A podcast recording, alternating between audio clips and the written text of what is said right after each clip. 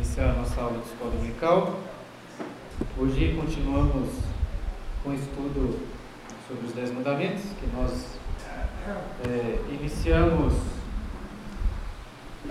certa medida, oficialmente semana passada, mas que o presbítero César já deu duas aulas sobre o assunto, inclusive está viajando. É? Tá. Aí hoje nós vamos ver o primeiro mandamento. É, César, quando deu aula sobre o primeiro mandamento, pelo que eu vi, ele tratou de, bem na questão prática, pensando, até usando lá o catecismo, que fala sobre como devemos obedecer, de como, e que o mandamento nos proíbe. Eu quero hoje ver o mandamento numa perspectiva mais geral. O primeiro mandamento nós vamos estudar hoje. E vamos, portanto, começar com uma oração. Senhor nosso Deus, Pai querido, mais uma vez, em Tua presença, queremos pedir a Tua graça sobre este momento em que vamos meditar na Tua palavra, em especial neste primeiro mandamento que o Senhor deu ao seu povo e que dá a nós também, que somos o seu povo hoje, Deus. Pedimos que o Senhor nos dê a graça de não só conhecermos com profundidade este mandamento e as suas implicações, mas também nos é a graça de obedecê-lo, Deus, pois é para isso que o Senhor nos deu os mandamentos. Nós oramos assim em nome de Jesus. Amém. Amém. Antes, irmãos, de entrarmos no mandamento, eu queria rapidamente, até tendo visto que nós vimos no finalzinho da aula passada, das perguntas, resumir é, algo que nós já falamos quando tratamos da confissão de fé, mas que é importante para os fundamentos, que é aquela distinção que nós começamos a fazer entre lei e graça. Vocês lembram que nós começamos a falar sobre isso? Lei e graça, o Humberto fez uma pergunta que eu não soube responder, até agora não sei. É sobre quando na história, assim, alguma literatura, algum defensor começou a fazer essa distinção, como se o Antigo Testamento fosse a lei e o Novo Graça, excluindo a graça lá do Antigo Testamento, essa mudança bem drástica. É, eu não sei dizer, ainda não sei, né? um livro, algum, quando isso começou, a gente sabe de alguns motivos, né? alguns textos que o pessoal usa. Mas enfim, como entender melhor essa distinção, principalmente tendo em vista as, as a, a, mudança as diferenças entre o Antigo Testamento e o Novo Testamento, entre a Antiga Aliança e a Nova Aliança. Ou seja, qual que é a distinção entre essas duas coisas, a lei e a graça, tendo em vista esse contexto Antiga e Nova Aliança, Antigo e Novo Testamento. Estão entendendo qual é a questão que nós vamos tratar aqui? Em primeiro lugar, em relação a essa distinção, é o seguinte, que não é uma distinção absoluta, como se fossem coisas contrárias, como vimos na semana passada. A lei, ela é graciosa. Deus foi gracioso em revelar ao seu povo a sua lei. A lei reflete também o caráter da graça, da bondade, misericórdia de Deus sendo revelada. Até citei o C.S. Lewis, que fala das boas novas da lei. Por que boas novas? Boas novas de alguém que andava por caminhos tortuosos e que agora tem um caminho reto para seguir. A vontade de Deus é revelada. Aquilo que Ele quer que nós façamos para o nosso bem. Então, a graça é percebida sim na lei. Agora, em segundo lugar, quando a Bíblia fala sobre essa relação da lei e da graça, ela vai mostrar uma das coisas seguintes, que a salvação não é mediante o cumprimento da lei. Se você ler a carta que Paulo escreveu aos Gálatas, talvez é a carta que ele que trata sobre esse assunto de uma forma mais direta. Lá em Gálatas capítulo 2, versículo 16, por exemplo, Paulo vai afirmar categoricamente: ninguém é salvo, a graça não é oferecida para aqueles que cumprem a lei. Ninguém é justificado por obras da lei. A salvação não é pelo cumprimento da lei, mas pela graça somente, pela fé em Cristo Jesus. Isso significa que as exigências da lei não são requeridas para a nossa salvação. Porque pensa só, a ideia da lei no Antigo Testamento era o seguinte: você deve me obedecer. Deus exigia que as leis fossem obedecidas para ter um relacionamento com o povo. Só que o que era exigido? Que você cumprisse 50%, 60%, 70% das leis?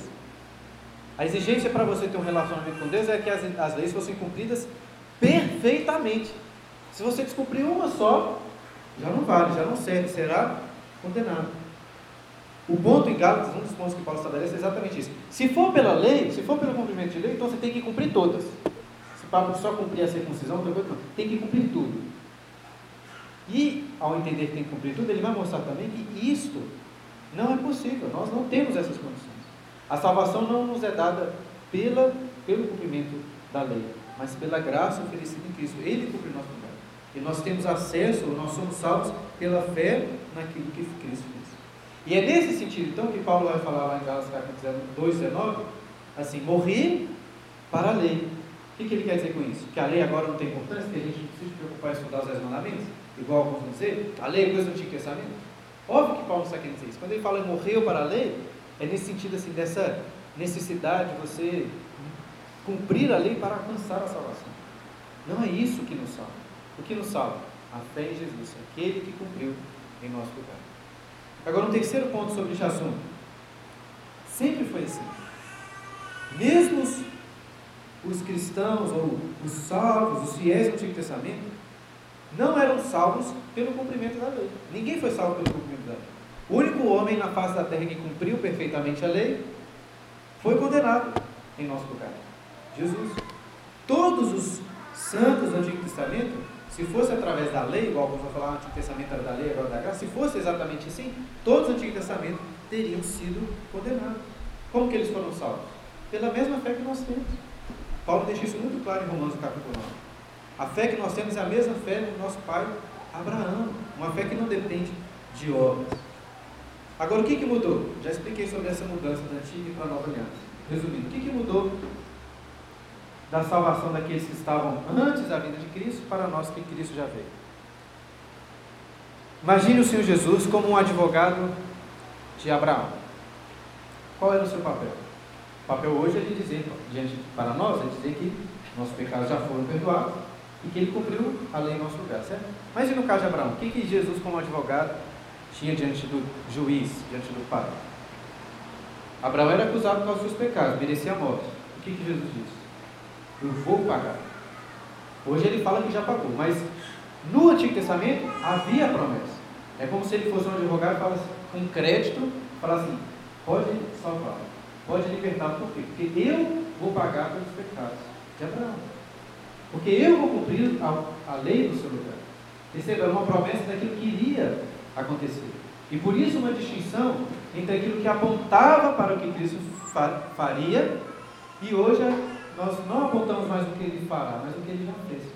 Essa, em resumo, é a, a distinção. Agora, nessa mudança, aí entramos no ponto de maior discussão. Qual que é a diferença, então? Existem leis que nós não temos que cumprir mais? Se você ler o livro de Gálatas, por exemplo, você vai ler, vê-lo falando sobre, que, sobre não estar mais debaixo da lei, se referindo ali ao contexto da circuncisão. Não é necessário mais a circuncisão, sou debaixo da lei de Cristo. O que, que isso significa? A gente não tem que cumprir lei mais nenhuma? Agora é só. Não é isso que está querendo dizer. Está claramente associando ali algumas exigências da lei que não tem mais sentido. Por exemplo, a circuncisão. Tudo aquilo que apontava para que Cristo faria perdeu seu sentido, foi substituído por algo melhor. Esse, inclusive, é um dos grandes pontos da carta aos Hebreus. Lá em Hebreus o autor vai mostrar, isso é muito importante você entender essa distinção. Que com a mudança, a mudança do sacerdote, muda-se também a lei. Pensa só, pensa até no próprio Jesus como nosso sacerdote. Todo mundo concorda com isso, né? Mas segundo a lei de Moisés, para ser sacerdote tinha que ser da descendência de Levi, filho de Levi, da tribo de Levi, e da descendência de Arão, certo? Jesus não era nenhum dos dois. Ele era da tribo de Judá. Como que ele pode ser nosso sacerdote? Porque ele é um sacerdote de outra ordem, uma ordem até superior. E o que eu estou querendo mostrar para vocês sempre é que as coisas, não sei, as regras do jogo, elas mudam. Elas mudam. Com o novo sacerdócio que nós temos agora em Cristo Jesus. Mas a grande questão é, muda de uma forma completa? Tudo que estava no passado a gente deixa para lá? Ou não? Nós acreditamos que não. Agora o que, que muda? Quais leis? Circuncisão, usar roupa com dois tecidos diferentes? Isso não tem mais obrigação. Mas por que, que essa e essa e essa outra lei tem algum valor? Como explicar isso?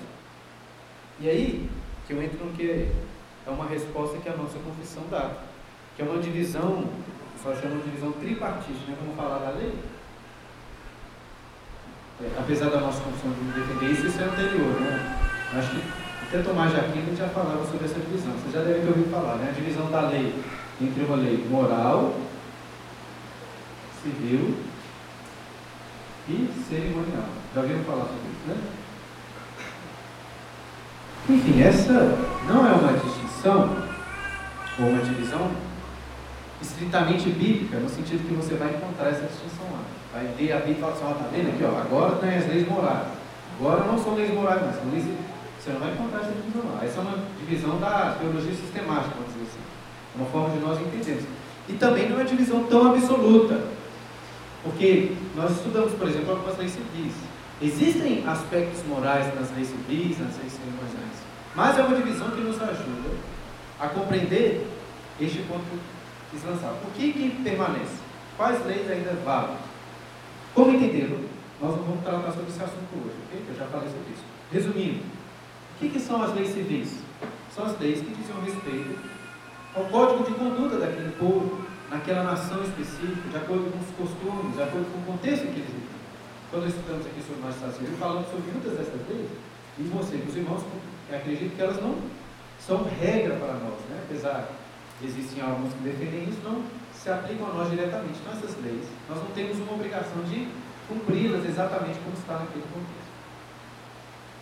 E as leis cerimoniais? As leis cerimoniais têm a ver com culto, com adoração, com as festas, é, é a circuncisão, são as festas que existiam ali, tudo, tudo, tudo que está relacionado ao culto, aos levitas.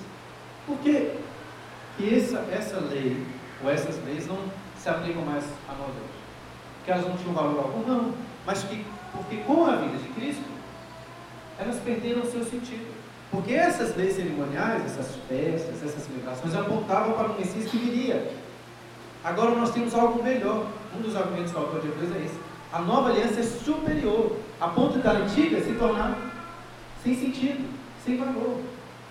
Aquele, todos aqueles rituais, aquelas coisas perderam seu valor, porque agora nós temos a realidade. Aquilo eram figuras, aquilo eram figuras, sombras, hoje nós temos. E a lei moral? O que seria a lei moral? A lei moral, sim, são leis absolutas, que servem como um padrão universal daquilo que Deus quer para o homem inclusive que se aplicam desde a criação. Mesmo antes de Moisés, nós vemos homens lá que andavam com Deus, que fizeram a vontade de Deus. Você vê Noé, você vê Enoque. E qual que é o critério que havia sido estabelecido para que falassem eles andaram com Deus? Eram as leis morais. Era aquilo que Deus queria. Para entender de uma forma prática, as leis morais, elas constituem a legislação, vamos dizer assim, pelo qual todas as pessoas do mundo serão julgadas no dia final. Ninguém vai ser julgado lá no último dia porque está usando roupa de dois tecidos, ou porque não foi circuncidado. Mas serão julgados por terem matado, por terem adulterado. Receberam essa distinção? Ou não? Deu para entender? Uma lei moral, outra uma lei cerimonial. Agora, a gente não pode ser simplesmente arbitrário. Muito fácil assim. Eu acho que isso aqui é lei moral, eu acho que aquilo ali é cerimonial. Muito fácil se depender só do que eu acho. Devem existir critérios objetivos, e existem de fato. Por exemplo, leis que são anteriores a Moisés. Já nos apontam que deve ser uma lei não cerimonial, civil, mas uma lei moral, porque já se aplicava desde sempre. Leis que são repetidas e, vamos dizer assim, reafirmadas no Novo Testamento. Você percebe que não faz mais parte apenas daquele contexto, mas faz parte dele. E os dez fundamentos que nós estamos estudando? no entendimento da nossa condição, são o resumo da lei moral de Deus. Por isso que nós estudamos, inclusive, como lei para nossas vidas que nós devemos obedecer. Um rápido resumo para provar o seguinte ponto: devemos obedecer os dez mandamentos. Existe uma discussão, quando chegarmos lá, nós vamos ver sobre o quarto mandamento, mas existe uma mudança, né? Algum aspecto ali que parece ser cerimonial, mas quando chegar lá, a gente vai falar sobre isso. A princípio, nós entendemos ser leis morais. Este não é um assunto fácil. Ao resumir aqui em poucos minutos o que nós pensamos, não estou, estou achando que provei, pronto, não tem mais questionamento. Irmãos, esse é um assunto muito complexo. é, e os teólogos falam que esse assunto da mudança dos testamentos é muito complexo. Inclusive, até coloquei uma citação aqui do Jonathan Edwards, tem um livro dele sobre qualificações para participar da comunhão, que ele diz o seguinte: olha só, talvez não haja na teologia nenhuma outra parte que apresente maior complexidade para ser entendida quanto a precisa concordância e diferença entre as dispensações de Moisés e de Cristo, por ponto a respeito do qual teólogos ortodoxos discordam grandemente. Ou seja, John deve reconhecendo que esse é um dos assuntos, talvez, dos mais difíceis. Mas estou resumindo aqui qual a visão da nossa confissão. Beleza? Pelo qual nós devemos obedecer os dez mandamentos. Ponto passivo, espero. Se você tiver questionamento, depois você me procura. Então vamos lá. É, mais uma vez, até porque está sendo gravado aqui para ninguém achar que estou cometendo plágio, a estrutura da aula estou baseando principalmente nesse livro aqui do Kevin DeAnne sobre os Dez Mandamentos. Como falei na última aula, estou usando novamente. Tá bom? É, muito bem. Primeiro mandamento: não terás outros deuses diante de mim. Como devemos guardar esse mandamento? Quero colocar aqui em três pontos. Primeiro deles, devemos guardar o mandamento adorando exclusivamente a Deus.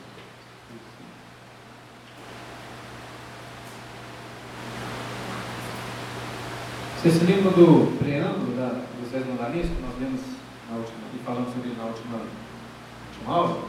Deus começa lá no capítulo 20, antes de falar os Dez Mandamentos, ele fala assim: Eu sou o Senhor teu Deus que te tirei da terra do Egito. Em outras palavras, Deus está falando o seguinte: Olha, fui eu quem tirei vocês da terra do Egito com poderosa mão. O Egito era a nação mais poderosa. O faraó é como se fosse um Deus na terra. E Deus está falando para o povo, lembrando o seguinte: olha, eu que libertei vocês lá. Eu que acabei com aquela nação muito poderosa, eu os dizimei com as dez pragas. Provei ali o meu poder, a minha glória. Eu zombei dos deuses que eles acreditavam. Não foram outros deuses que libertaram vocês. Não foram vocês, pelo seu próprio esforço, que saíram dali. Fui eu quem os tirei. Portanto, vocês devem confiar em mim. Vocês devem adorar exclusivamente a mim. Essa é a noção do primeiro mandamento. Porque eu sou o Senhor. Vocês devem entender que a mim vocês devem adorar exclusivamente. Confiem. Agora, a gente não pode entender equivocadamente essa ideia de outros deuses. Existiam outros deuses naquele contexto? Existiam. Mas usando um termo filosófico aqui, né? ontologicamente, esses seres não existiam, não eram seres de fato. Não existem outros deuses. Existem outros homens, existem outros animais, existem outras pedras, mas não existem outros deuses. Deus é um ser único. Deus, a definição completa de Deus, é, existe apenas um. Tem um, um livro de um pastor chamado A.W. Pink sobre os atributos de Deus, e que ele coloca como um dos atributos de Deus a solidão de Deus refletindo nessa ideia que ele é único, não existe outro como ele. Aí ele fala da Deus ele é solitário, existem outros homens como nós, existem outras mulheres, existem outros animais, mas um ser como de Deus não existe outro. E a lei divina, então, nesse primeiro mandamento estabelece o quê? O monoteísmo. Você deve adorar somente a Deus. E é isso que distingue o povo dos outros povos. Não seria tão controverso se Deus exigisse apenas que eles adorassem como um Deus poderoso. Porque, pensa o que eu estou querendo mostrar aqui para vocês. O Deus que se revela lá no Sinai, verdadeiro Deus, ele não queria que o seu povo reconhecesse apenas que ele era poderoso, que ele era grandioso, ele demonstrava ali a, a sua mão poderosa sobre o Egito, demonstrou. Ele não queria apenas isso, ele queria que eles o adorassem exclusivamente. Algo que era distinto em outros povos. Outros povos adoravam vários deuses. Existem vários povos antigos que falam sobre a origem do universo e vão sempre falar, é um Deus lutando com outro Deus, ou é um Deus com uma deusa que formaram lá o universo, é um Deus que mata um outro Deus e dá a carcaça desse Deus constrói um universo. A ideia monoteísta é uma ideia que a Bíblia nos apresenta, não é uma ideia comum. Até tem um livro fazendo parênteses aqui, tem um livro muito conhecido, um dos, talvez um dos mais conhecidos de, Freud, que chama Moisés e o Monoteísmo. Já ouviu falar desse livro? Esse livro, Freud, ele faz umas, vou chamar de sugestões, né? apresenta lá umas teses, mas quais, ele basicamente defende duas teses. A primeira é que Moisés, tem a ver com o monoteísmo, né? Eles chamam Moisés de monoteísmo. Mas a primeira é que Moisés não era judeu, era egípcio. Só que aí é um egípcio que foi para lá Israel e acabou libertando, libertou o povo lá do Egito.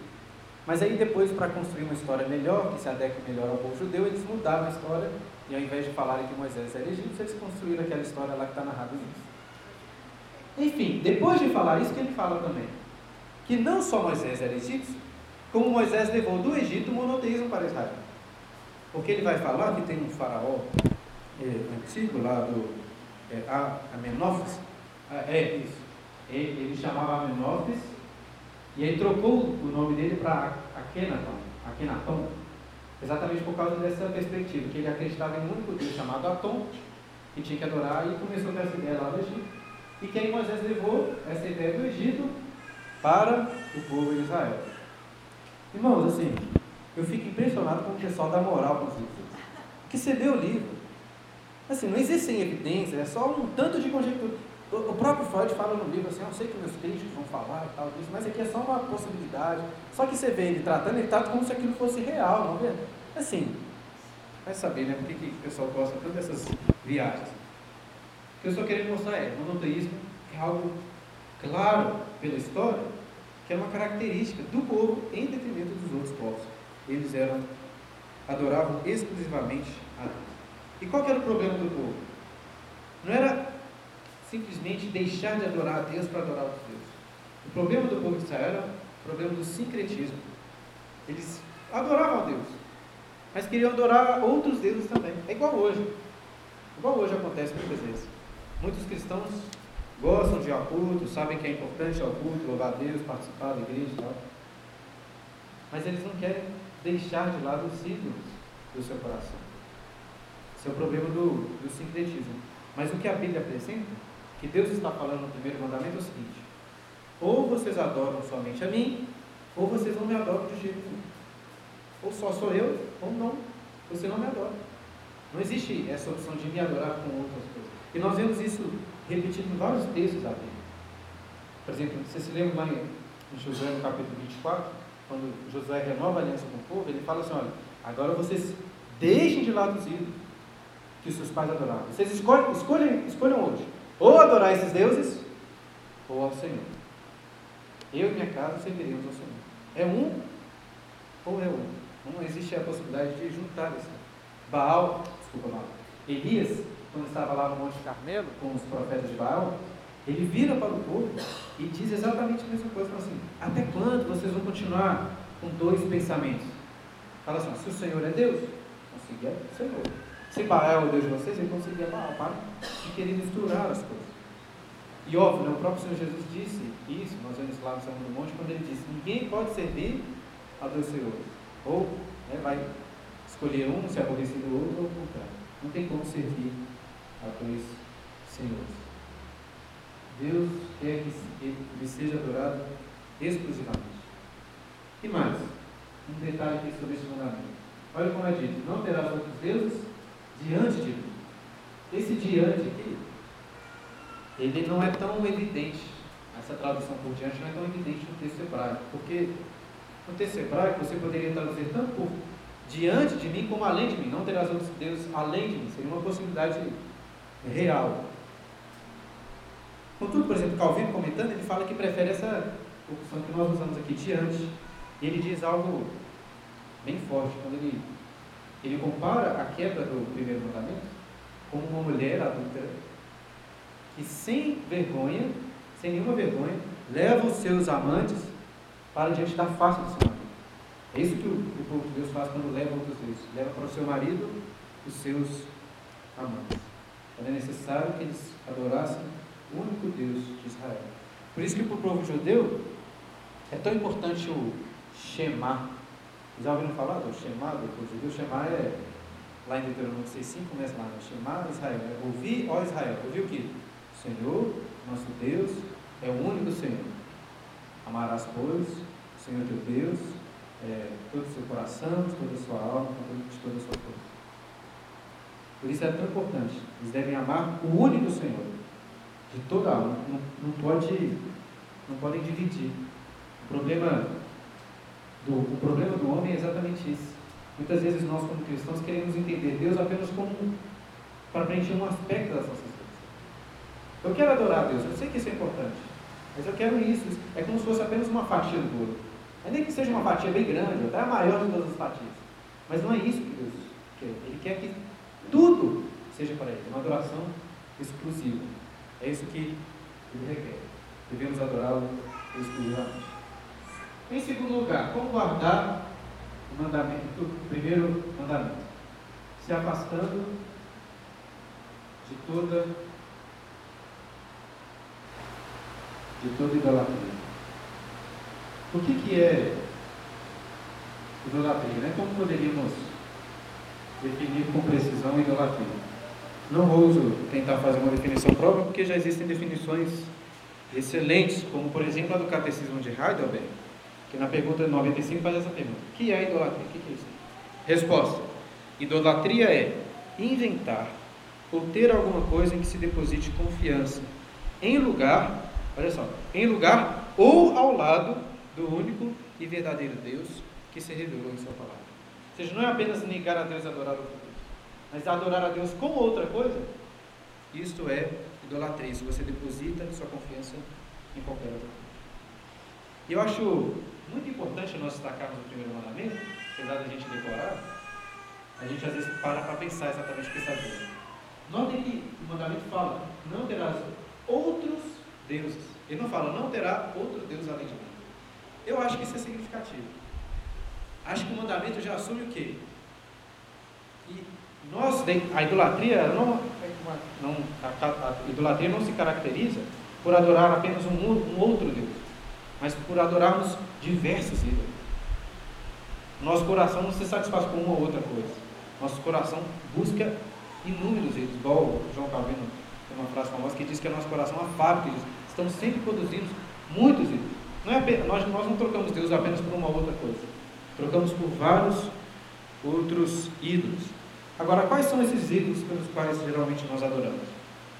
Aqui no mundo ocidental, principalmente após a cristianização, a influência do cristianismo, não é muito comum você encontrar pessoas né, dobrando seus joelhos por uma árvore, por uma estátua, ainda que tenham ídolos nos seus caras, não é tão comum você ver isso acontecendo. Isso não significa e nós não devemos nos enganar achando que nós não temos talvez a mesma propensão que tinha o povo de Israel para a idolatria, porque nós também cometemos o pecado de idolatria. Agora, que, como que isso se configura? Eu acho que intelectualmente é até fácil de entender que comida, né, o nosso ventre, que prazer, que satisfação, que trabalho, dinheiro, várias coisas podem se tornar ídolos vida. Intelectualmente é fácil, mas eu queria levar vocês a pensarem o porquê que isso acontece. Por que, que nós somos tão atraídos pela idolatria? E tem um livro, um comentário de de um escritor chamado Douglas Coolidge, que ele faz uma análise muito legal, muito interessante sobre os motivos pelos quais o povo de Israel era atraído pela idolatria. Às vezes você lê lá e fala assim, por que, que eles estão indo atrás de Baal? Qual era qual era a satisfação deles em adorar esses outros deuses, Moloch? Por que, que eles fazem isso? Aí ele faz um resumo dos motivos que o atraíam, os atraíam à idolatria. Eu quero rapidamente listar alguns desses motivos, porque quando nós percebemos quais são esses motivos, percebemos que não é muito diferente dos motivos que nos levam também à idolatria. Então, alguns motivos que ele coloca lá. Um deles é que era garantido a religião pagã, idólatra, era religião que garantia. Como assim? Se você falasse as palavras corretas, fizesse lá uns encantamentos de forma correta, fizesse tudo certinho, fizesse as suas oferendas, etc., ia funcionar. Estava garantido, era uma relação assim, de garantia. Quem que não ia querer uma religião que garantisse a você todas as coisas? Se você fizer tudo certinho, né? Ir na igreja domingo, entregar suas ofertas e tal, não vai ter problema, vai estar tudo garantido. Vai ter chuva, vai ter bens, vai ter procriação. Essas religiões propunham algo garantido. E nós vivemos um contexto que as pessoas querem muito isso também. Né? Um dos grandes deuses da, do nosso século é esse Deus da, vamos dizer assim, da estabilidade. As pessoas se esforçam, né? se eu fizer isso, se eu fizer aquilo, me preparar, me estudar, me esforçar, eu vou conseguir chegar ao meu objetivo. E é chegando a esse objetivo, vai ficar tudo bem. Se eu fizer isso, isso, isso vou conseguir. Mas o que garante que nós vamos conseguir? De fato. Vezes não vamos conseguir. O que garante que depois de nós conseguirmos, nós não vamos ter mais problemas? As pessoas querem isso, né? Querem viver uma, uma vida sem dificuldade, sem problema, sem ter que me preocupar se eu vou ter condição de pagar a conta no final do mês. Não quero preocupar com isso, eu vou poder ser mandado embora. Eu quero garantia. Existe muita essa preocupação, esse ídolo é, que as pessoas têm. Sendo que o, que o que Deus nos oferece não é esse cuidado de garantia, não, não vai ter problema nenhum na sua vida. Mas que mesmo tendo problemas, Ele estará conosco. Esse é o, o que Ele nos, sim, Ele nos garante. Segundo lugar, ele fala lá que a religião deles era egoísta, muito relacionado a isso aqui. Era uma religião, as religiões pagãs, de uma forma geral, funcionavam muito como uma relação de trocas, dar e receber. Eles tinham entendimento que os deuses, por mais poderosos que fossem, eles precisavam dos homens para quê? Para dar a eles comida, para dar a eles oferecer sacrifício, adoração. E que recebendo isso, os deuses davam a eles favores. Em última instância, era uma religião egoísta. Estavam pensando no próprio interesse, em ter comida, em ter chuva, em poder procriar. Agora, em certo sentido, vou falar uma coisa aqui que já disse, mas não sei se alguém vai escandalizar. Em certo sentido, o egoísmo ele faz parte da vida cristã. A Bíblia, ao meu ver, não condena o egoísmo em todos os seus aspectos. Como assim? O que é isso? Pode ser egoísmo, assim, assim, não sei o pode ser isso. O que eu estou querendo dizer? Que, em certo sentido, a Bíblia nos encoraja esse tipo de relação, de buscar a Deus, servir a Deus, em busca de recompensas. Ele nos encoraja a isso? Encoraja. Depois leia lá Mateus capítulo 6, quando Jesus fala sobre dar esmolas, orar e jejuar. O que, que ele fala? fala? Não façam como os hipócritas que fazem buscando a recompensa dos homens. Aí o que, que ele faz? Faz por amor abnegado. Não pense em você, ore sem preocupar com a sua vida, sem preocupar. Dá esmola, não preocupe o que, que vai ser oferecido. É isso que ele fala? Ele fala o seguinte: quando der esmola, não, não mostra para ninguém, não deixa a sua mão esquerda sabe o que sua direita faz. Ou o contrário, né? Direito sabe o que a esquerda sabe. Aqui que ele fala: o teu pai que vê em secreto te recompensará. Quando for orar, entra lá no seu quarto, em secreto. Teu pai que te vê em secreto te recompensará. A Bíblia fala muito sobre galardão. Então, servir a Deus com o desejo sincero, eu quero receber bênçãos, galardões se deixais muitos, é errado? Não, é ótimo, nós devemos fazer isso. É claro que não pode ser essa única motivação. Nós adoramos, servimos a Deus também por gratidão, por amor, por alegria pelo que Ele fez. Não estou condenando você pensar no seu próprio interesse como algo errado. Onde está a idolatria?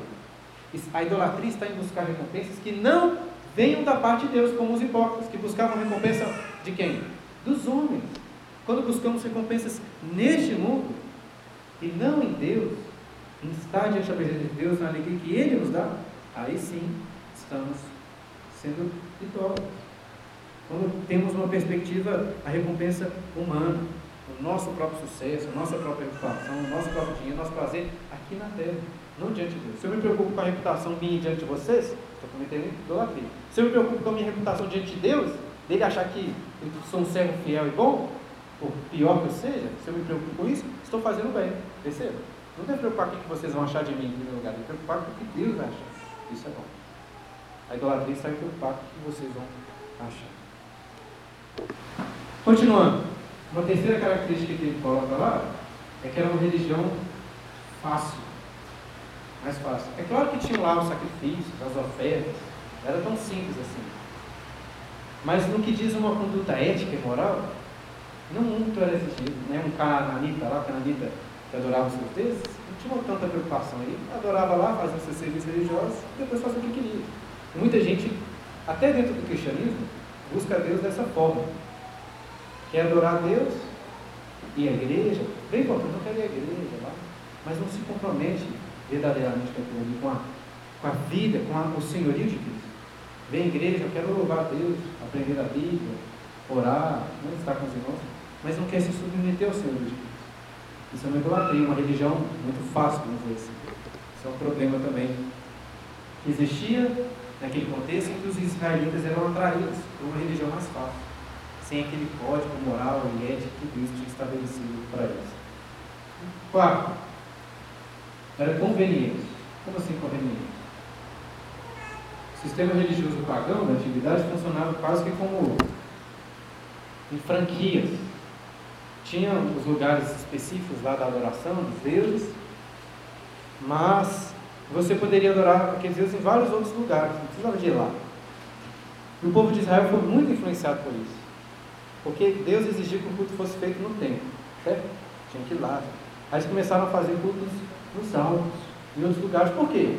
Porque era mais conveniente. É mais fácil você ter que ir, né? O pai lá para Jerusalém e tal.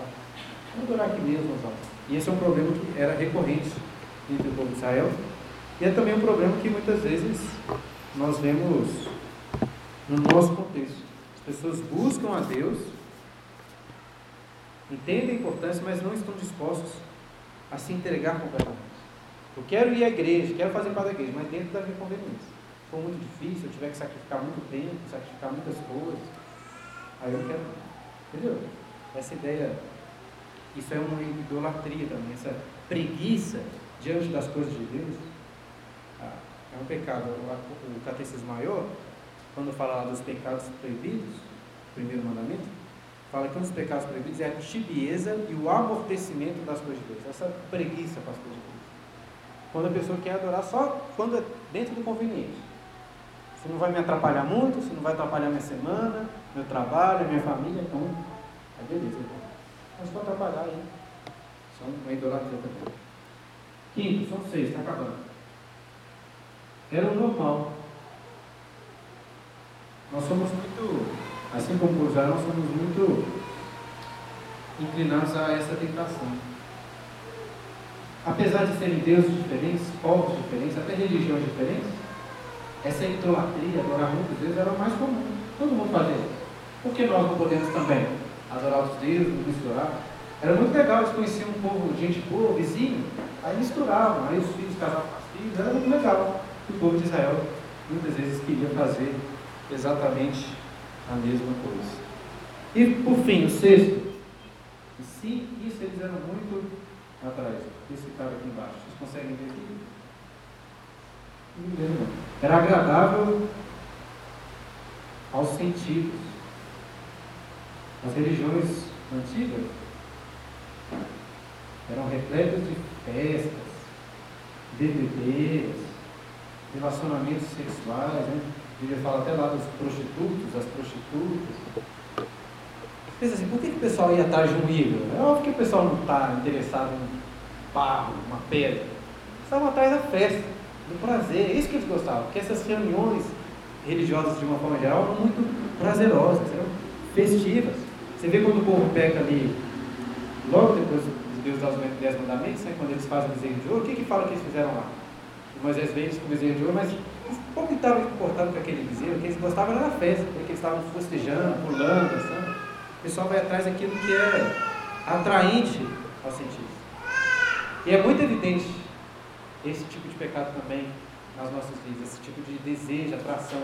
As pessoas muitas vezes vão à igreja atrás daquilo que é agradável, querem um público que seja mais agradável aos seus sentidos, né? uma música mais legal. As pessoas vão à igreja porque né, eu quero um povo legal, gente boa, me sentir bem, escutar uma música boa. Assim, é claro que essas coisas não são em si erradas. Não é errado o povo ser gente boa, ser legal, você gostar do povo da igreja, gostar até da música da igreja. Tem gente que às vezes parece que acha isso, né? Que tem que ser ruim. A música tem que ser chata, ruim, porque para ver quem que realmente é fiel, né? Para fazer o pior jeito possível para ver o cara fica aqui. Vou pregar duas horas para ver quem vai ficar até o final para ver se está disposto a servir Jesus. Aí, não é isso que eu estou querendo dizer, né? tem que ser uma coisa chata. Deus ele se alegra também com as festas, né? Deus é um Deus festeiro, tanto que ele institui festas lá para o povo de Israel, alegria. A questão está na sua motivação.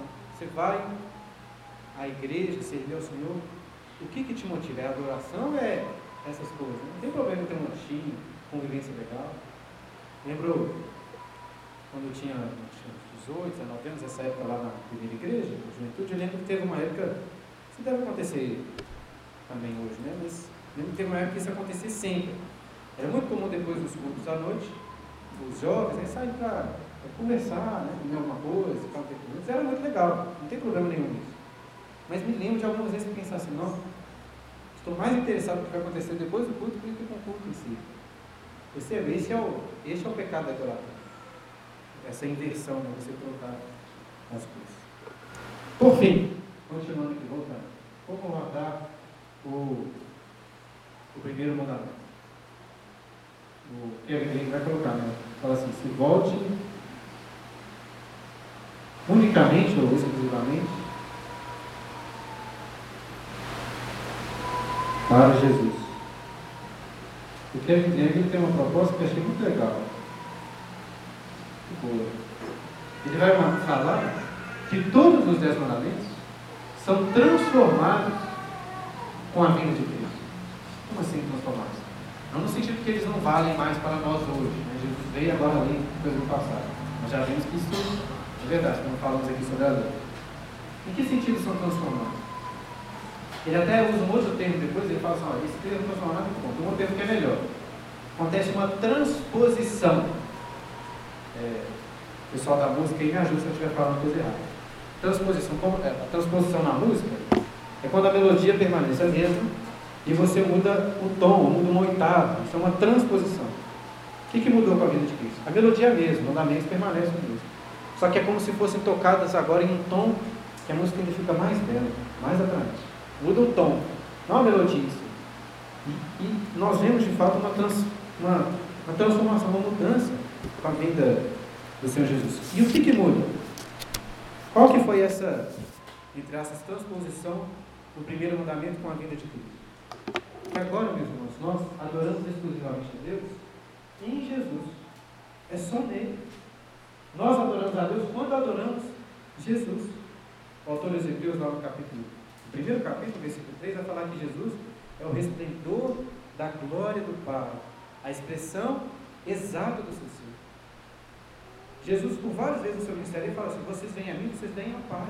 Lá em João capítulo 14, versículo 7, ele fala assim: se conhecesseis a mim, você o Pai.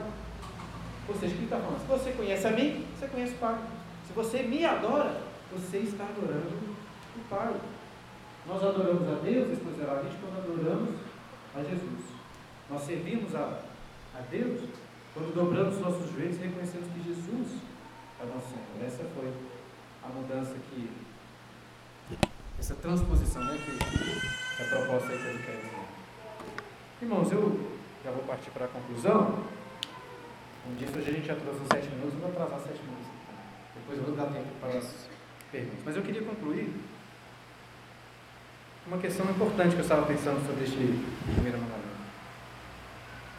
Uma pergunta: por que, que os nossos corações são tão propensos à idolatria? Por que, que não só os nossos, assim, você vê isso na humanidade, por que, que a humanidade é tão marcada pela idolatria?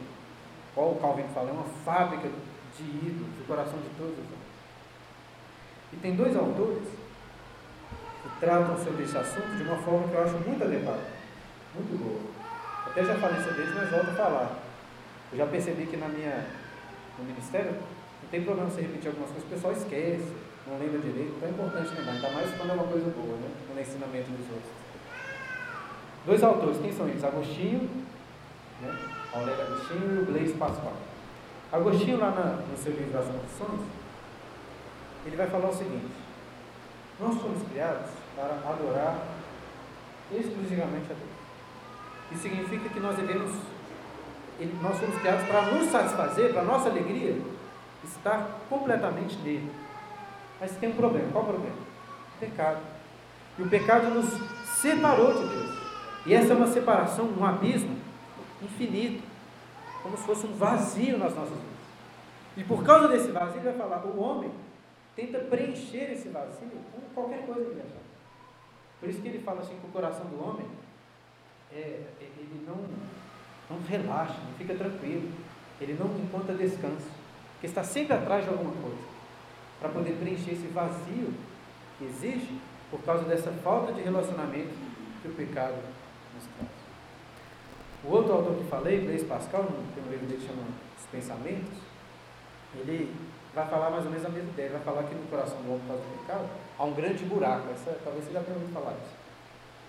Um buraco que, semelhante ao Agostinho, que Agostinho disse, por ter ali um buraco, as pessoas tentam preencher esse buraco com a idolatria, com as coisas deste mundo, com prazeres, com algo que possa satisfazer. Mas qual que é o problema que Pascal coloca? Este buraco é do tamanho de Deus. Já devem ter ouvido falar isso? Buraco do tamanho de Deus? É Pascal que diz isso. O que, que ele está querendo mostrar? Que é um buraco que só pode ser preenchido pelo próprio Deus. Você tenta preencher com outras coisas, com idolatrias, mas você não consegue. Há esse desejo. Porque tem um buraco, você tenta preencher. Você pode fazer igual é, o pregador, né, que eu acho que é Salomão lá em Eclesiastes, tentar preencher com aquilo que o mundo pode oferecer, a sabedoria, os prazeres, a música, a festa, a comida, os relacionamentos sexuais, tentar preencher com tudo isso. Mas vai chegar à mesma conclusão que ele chegou. Tudo é vaidade. É um sopro, né? Passageiro. A vida atrás de idolatria, desses deuses falsos, nem, nem pode ser chamada de uma vida de fato.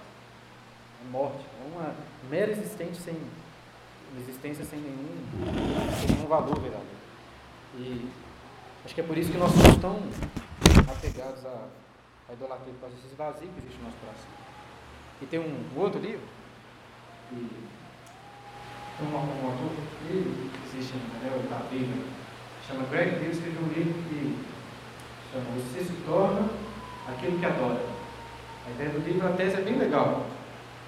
Qual que é a tese, basicamente, do livro dele? Não, você se torna aquilo que você adora. É o seguinte, que o idólatra, ele se torna semelhante àquilo que ele está adorando, tanto para o mal não para o bem, para a sua redenção, quando ele adora a Deus. Por exemplo, pensando no mal, ele dá o exemplo da mulher de Ló.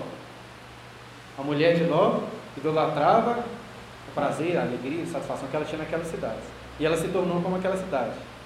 Literalmente, as cidades caíram sobre elas fogo, enxofre e viraram sal. A mulher de olhou para trás virou uma estátua de sal. Se tornou semelhante àqueles. E a Bíblia apresenta muito dessa ideia Muitas vezes falam do povo idólatra como um povo surdo, igual os ídolos, que tem ouvidos no ovo, que tem olhos no veio, de dura serviço, se assemelham àquilo que eles adoram. E assim como a mulher de Ló, nós temos essa propensão a, a nos apegar às coisas mundo. A idolatria é exatamente esse apego aos prazeres deste século, deste mundo em que nós vivemos. Sendo que a Bíblia nos chama para sermos peregrinos, como uma cidade celestial, deixando as coisas desse mundo, sabendo que uma cidade é outra. Enquanto os cristãos são peregrinos, lá em Apocalipse, no capítulo 13, versículo 12, os idólatras são chamados de habitantes da terra, por causa disso. Eles, eles estão fixos é, neste mundo. O prazer deles está aqui. Até o, o Rio ele faz uma proposta interessante. Quem após no início não vai gostar, né? mas ele fala que no processo de Deus de extirpar e acabar com a idolatria, ele vai destruir a própria terra. Tudo que nós nos apegamos aqui vai ser destruído. Destruído. Ele vai restaurar no novo céu mas vai ser tudo destruído para mostrar assim, aquilo que vocês adoram, qual que é o valor disso? Tudo virou pó. A idolatria é isso, essa busca vã, sem sentido. Nosso coração é muito idólatra porque, como temos esse vazio, estamos sempre procurando algo para satisfazer. Mas, como brilhantemente disse Agostinho, o coração do homem é, não encontra descanso, até encontrar em ti, encontrar Quando nós adoramos a Deus, assim nós temos um verdadeiro sentido, alegria e sensação para nós. Bem, vamos lá para as perguntas. Quem quer perguntar alguma coisa, perguntar alguma dúvida? Quer pedir esclarecimento ou é hoje? Manda ver uma pergunta, eu vou fazer uma. É, bom dia. É, é comum, muitas vezes você falou bem, a gente acreditar que adorar a Deus, mas na verdade nós criamos ídolos paralelos nos nossos corações.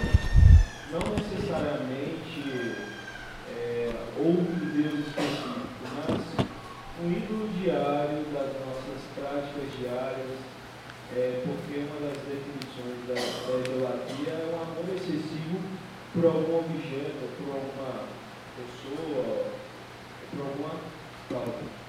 Como que a gente percebe isso? Como que a gente evita isso? Se atenta a isso? Exatamente. E a gente chega a essa conclusão. É, essa é uma pergunta boa, uma pergunta bem prática. Né? Como avaliar e perceber os ídolos em nossos corações? Obviamente não vou dar uma resposta completa, mas a princípio eu acho que é uma, um caminho duplo. Em certo sentido, nós temos que nos atentar, igual você disse, né?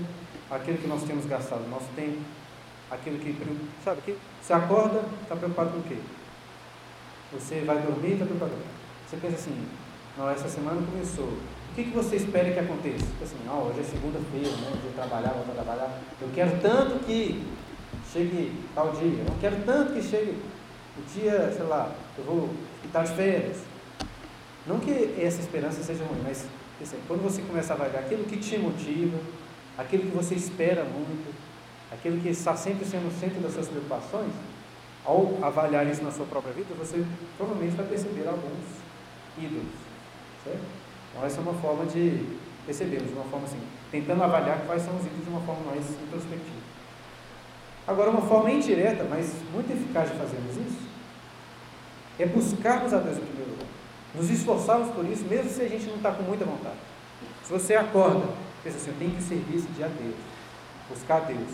E à medida que você vai buscando mais e mais a Deus, mais alegria você vai encontrar nele, mais satisfação. E ao encontrar satisfação em Deus, você vai perceber que algumas coisas vão sendo deixadas de lado. E ao perceber isso, você pensa, não, isso era um ídolo no meu coração. Às vezes você só percebe que algo é ruído quando você perde, quando você deixa de praticar, entendeu?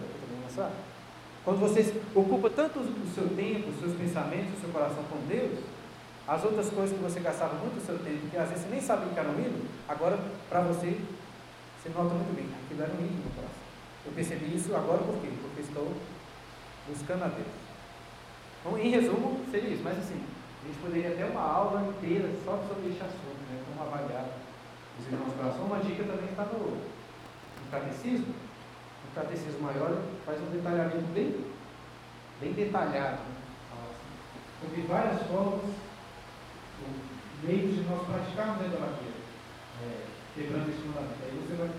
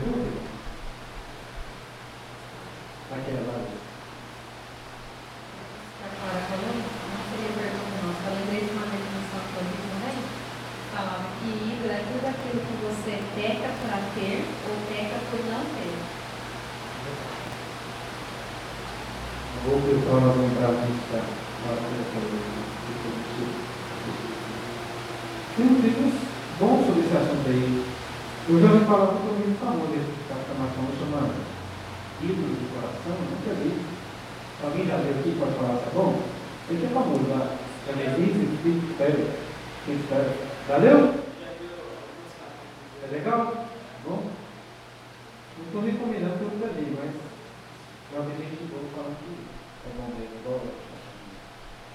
Deve ter outros livros aí sobre esse assunto de uma forma prática, né? Que trazem exatamente isso. Estou tentando lembrar, não estou lembrando outro. Alguém vai falar. Mais alguma coisa? Alguma colocação? Pergunta? Não, muito calor, muito trabalho. vezes o ídolo do nosso coração pode ser o refrigério, né? um ar-condicionado. Né? Deixa o ar-condicionado do seu carro estragar tudo o ídolo do seu coração. Vamos fazer uma oração então para nós encerrar? Te agradecemos, Senhor, querido, esse dia do Senhor. Pai, te agradecemos porque o Senhor é um Deus que se revela a nós através de Jesus, revelando também os seus mandamentos, a sua vontade para vidas. Pedimos, Deus querido, que o Senhor nos capacite a cumprir este mandamento, adorando exclusivamente ao Senhor, através ou em Jesus, lançando fora dos nossos corações todos os dias. Ajude-nos a encontrar satisfação, alegria e ti, não nos prazeres deste mundo, momentâneos, mas uma alegria eterna, uma satisfação plena que só pode ser encontrada em Ti. Abençoe os nossos filhos, nós pedimos em nome de Jesus. E não só uma vida, até esqueci, estava andando, não vou esquecer. Pessoal já acha que eu não muito essas coisas da mensagem da igreja, vai achar bem sério. Na minha geração esqueceu de colocar, mas amanhã um motivo de oração. Se você morou aqui, você ora. Amanhã, dia 11, dia 11, um ano de organização da nossa igreja. Nós temos que louvar a Deus por isso. Eu gosto muito de festa também, né? É, apesar de a gente pode ter as coisas, mas hoje à noite nós vamos até gratidão a Deus por uma boa, né? Cantar parabéns não tem nada a ver, né? Veio parabéns, mas a gente vai comentando no bolo, aí, muito gostoso obviamente, durante o culto orar. Orando em gratidão a Deus, em especial por um ano, ele sentado aqui, glórias a Deus. Ah, é, no dia 30 também, que teve isso aniversário dele, acampamento. Nós vamos passar o sábado lá no acampamento de Veneza. Eu vou, até a noite eu vou decidir isso aí. Alguém vai listar os nomes, você passar seu nome, você confirmar uma data. A gente tem que preparar isso aí. Né? Morar, né? Fazer isso aí no horário, né? A gente faz, tentar arrumar umas caronas para quem, quem não tem carro. É perto, mas seja de carro para ele. Né? Para ir bom, tudo assim. Beleza? Hã? É, mas eu acho que não precisa não, não. Porque tem algumas pessoas aqui com carro, que moram até e tem vários carros disponíveis e que vão. Então eu acho que a gente vai tentar organizar isso aí. Ser o 10 precisar comprar uma. Beleza, então, pessoal. Bom domingo para